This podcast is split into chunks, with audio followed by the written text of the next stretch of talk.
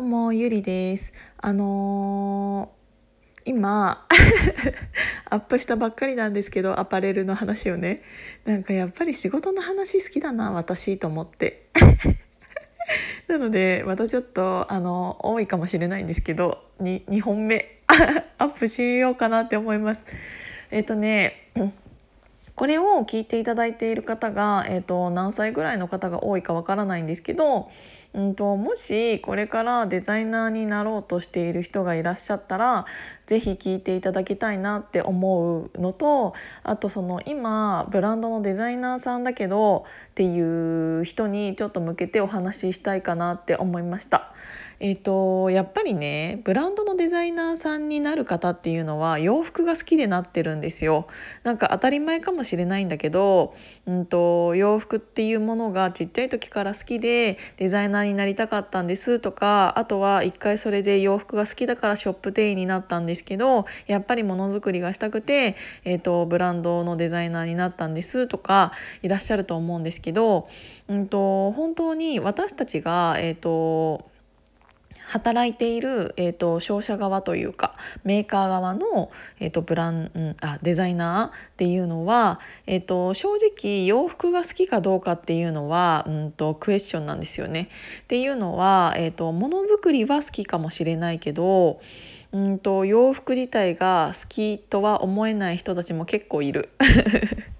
なんだけどあのアパレルブランドさんのデザイナーさんっていうのはそうではなくってやっぱり、えーと、皆さん消費者の方に、えーと、洋服を作るために、えーと、服が好きで、えー、といるんだろうなっていう人っていうのがやっぱりそっちの方が多いんです。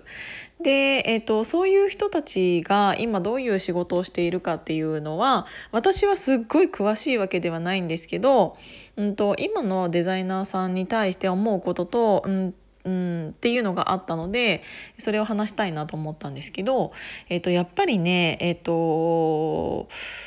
そういうある程度大きいアパレルブランドさんにいらっしゃるデザイナーさんっていうのはじゃあうんと好きな服がデザインできているのかっていうお話なんですよ。えっ、ー、とさっきの話で、えーと、私たちのお仕事っていうのは、えーと、そのブランド側に売る洋服をデザインしているから、えーと、好きな服っていうよりも本当に売れなきゃいけない服なんだよっていうそのブランドが好きそうな、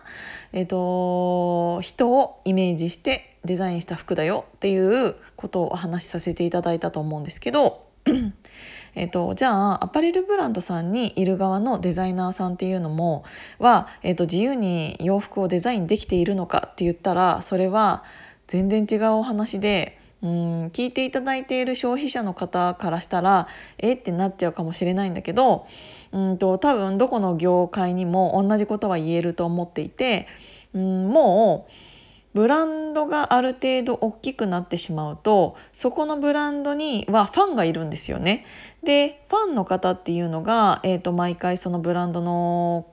洋服を買っていただ買ってくれたりっていうそのブランドだから好きなんですっていうこのブランドが出しているからこのコーディネートで私も着たいですっていうファンの方がいらっしゃるので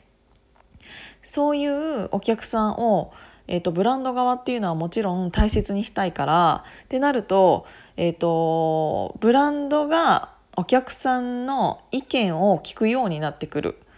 でえーと、それが如実に現れているのがやっぱりどういうものがどのぐらい売れたのかっていうものになってくるんです。なのでそういうのを、えーと、去年の何月、うん、去年の12月はこういうものが売れたからじゃあ来年も12月はきっとこういうものが売れるだろう去年売れたこういう形をちょっとだけ丈を変更して今年はこういう形にしましょうとかそういうものを、えーと、ある程度うんと何て言うんだろうねえーとマーチャンデザイナーっていう MD というえっと、お仕事なんですけどそういう人が、えっと、そういうデータ去年のデータとかをもとにこういうアイテムをこの12月は何型入れましょうっていうのを決めるんですよ。でその MD さんっていうのが、えーと、アパレルデザイナーさんに、えーとこういうものを作る作ってねとかこういうものが何型欲しいよって言ってデザイナーさんがそれだったらこれはどうですかっていう感じで MD とデザイナーさんっていうのがうんとニコイチというか、うん、なんかお話をして、えーと、入れてるっていう感じなんですよね。でいつもブランドさん側のデザイナーさんが言っているのって、えーと、去年去年何月にこういうものが売れたから、えーとなんか今年こういうものなんかいいいいのありますか？っていう感じなんですよね。でその時点でうんと思うのがやっぱりブランドさん側のデザイナーさんだったとしても自分の好きなものが作れていないっていうのが正直の今の、えっと、現在今現在のアパレルっていうものになってきているなって思います。っていうことは、えっと、何かって言ったら最終的には消費者の意見を聞いたブランドデザインになっちゃってるっていうのが、えっと、今なんですよね。なんかあやっぱり、えっと、洋服もお仕事で作っているから売れなきゃ困るしうんと売れなかったらもちろん潰れてしまうし。っていうのがあるから消費者の意見っていうのは本当に大事だし売れるものをデザインしなきゃいけないっていうのがある。うん、けど、えっと、やっぱりそのブランド側のデザイナーさんもきっと自分でこういう服が作りたいとかそういうのを思って入っているからこそジレンマっていうのは絶対にあると思う。私たちと同じく、うんと自分の作りたいものとでもその自分のブランド自分が所属しているところのブランドについているお客さんがそれが好きかどうかっていうのって正直わからないじゃないですか。今までとはちょっと違うかもしれないけど、うん、本当はもうちょっとスカートの丈が長くした方が自分は可愛いと思うんだけど、えっと、今の私が所属しているこのブランドはそういうお客さんじゃないからちょっと丈をカットして短い方がいいんだろうなっていうのを想像しながら作ってたりっていうのが、えっと、どこのブランドでもそうなので。